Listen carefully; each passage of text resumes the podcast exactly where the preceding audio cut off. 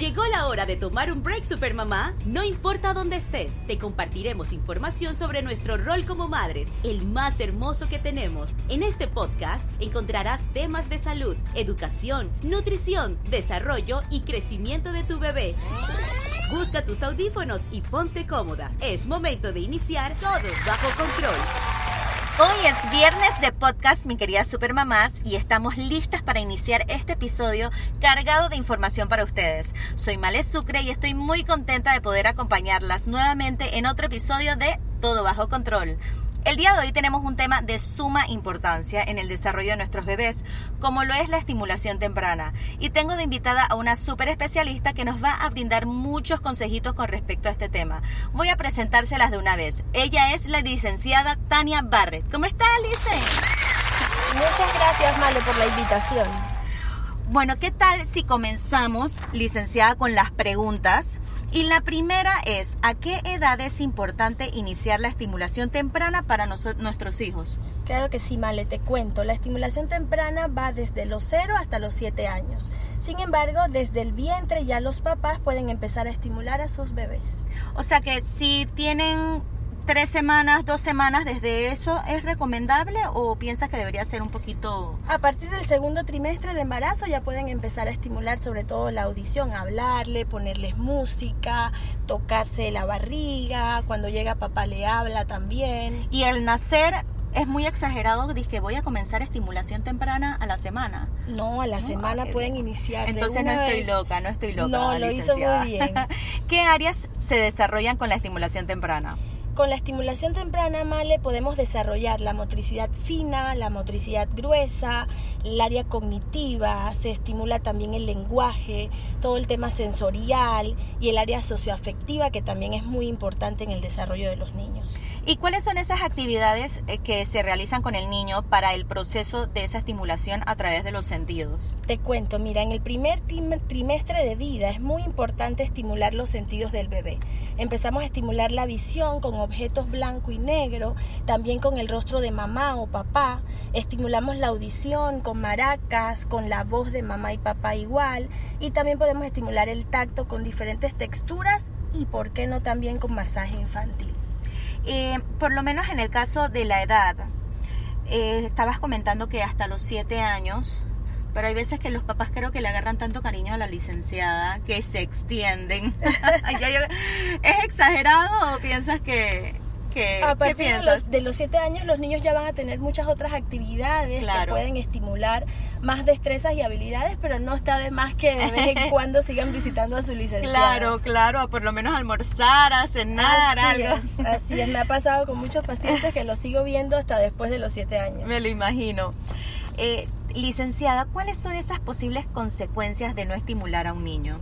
Mira, la estimulación temprana nos ayuda a prevenir neurosecuelas, a detectar posibles problemas en el neurodesarrollo.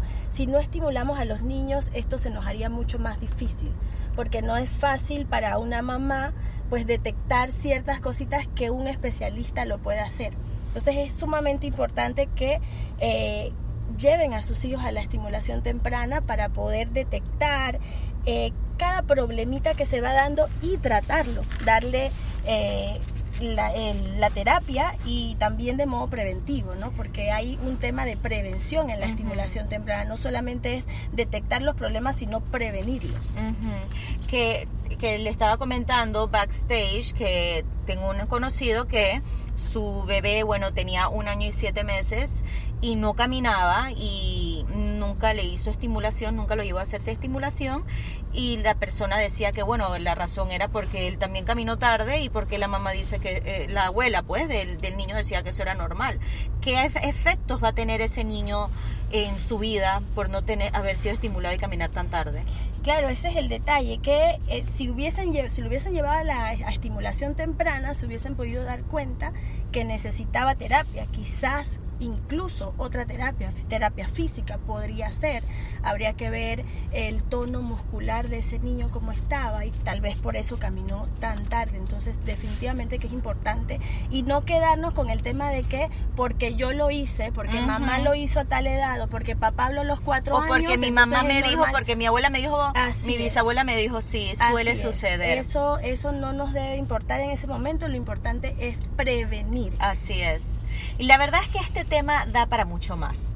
De verdad que muchísimas gracias, licenciada, por acompañarnos el día de hoy. Nuestras supermamás de la comunidad nos hacen muchísimas consultas sobre este tema y por eso quisimos hacer este espacio que estoy segura de que aclaramos muchas dudas. Así es, Male. Encantada de estar aquí y de brindarle toda esa información a las mamás. Ahora es momento de irnos con un ¿sabías qué? ¿Sabías que en el siglo XX se inició la estimulación temprana de forma relativamente masiva en Inglaterra y en Suecia? En estos países fue donde se dio inicio con la estimulación temprana de niños sordos en la primera infancia y continuaron a estos otros esfuerzos similares en otro tipo de discapacidad. Qué interesante toda esta información, licenciada. La verdad es que muchísimas gracias y quería saber dónde podemos contactarla. Claro que sí, Male. Nos pueden contactar en arroba serendipity.tyr y en arroba tacto-nutritivo. Así cuando tenga otro bebé. Claro que sí, ya lo voy a esperar. Es momento de irnos con nuestros anunciantes para el día de hoy. Esta emisión llega gracias a... Todos tenemos diferentes tipos de sueños, pero no importa el tamaño de tu sueño. En nuestras SUV Nissan caben todos. Búscalas ya en Nissan de Excel, Pasión en Movimiento.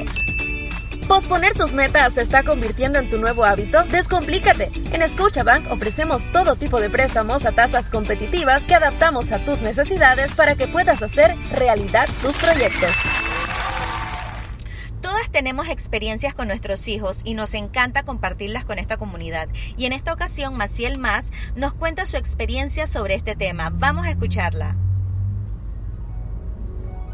El momento ha llegado. Esto es la confesión de mamá. Hola supermamás, ¿cómo están? Les saluda acá su amiga Maciel Más, mamá primeriza de un hermoso bebé de tan solo dos meses y que recientemente tuve la gran eh, oportunidad de empezar a darle estimulación temprana desde su primer mes. Y créanme que una de las eh, experiencias que me quedó marcada en esa primera clase de mi bebé fue como ver realmente desde tan pequeñito, eh, seguía todas las indicaciones de su maestra Kiara, pues con todos los ejercicios. Hasta que uno se le hincha el corazón y se, se le aguan los ojitos de ver cómo tan pequeñitos ellos em, empiezan a, seguir todas esas indicaciones y, y, ver lo tan lindo que lo hacías. Bueno, yo tengo una de 6 y de 9 años, entonces sabes que cuando pasa el tiempo uno ya se va olvidando de algunas cositas, pero otras te quedan para siempre en la mente y es eso, ¿no? La estimulación temprana, verlos a ellos cómo avanzan, cómo cuando, cuando le pones a que toquen el, el, de los sentidos, a escuchar la maraca en la orejita, de verdad que es una experiencia súper bonita la que está pasando Maciel en este momento. Así es, estoy de acuerdo y felicitarla por haber iniciado desde tan temprano, desde el mes, de verdad que es toda una super mamá igual que tu madre.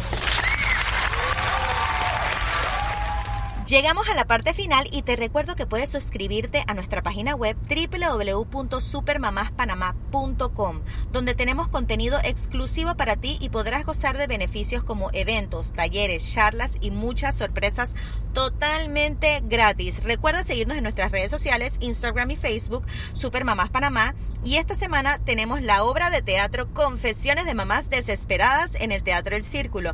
No se la pueden perder, es solamente hasta el domingo 14 de julio. Pueden adquirir sus boletos en tustiquetes.com o en taquilla del teatro. Les aseguro que se van a reír hasta más no poder y se sentirán muy identificadas. Bye. Bye. Así finalizamos todo bajo control. Es hora de seguir atendiendo a nuestros hijos. ¿Te gustó nuestro tema de hoy? ¿Qué espera Supermamá? Compártelo con tus amigas y síguenos en nuestras redes sociales. arroba supermamás.panamá.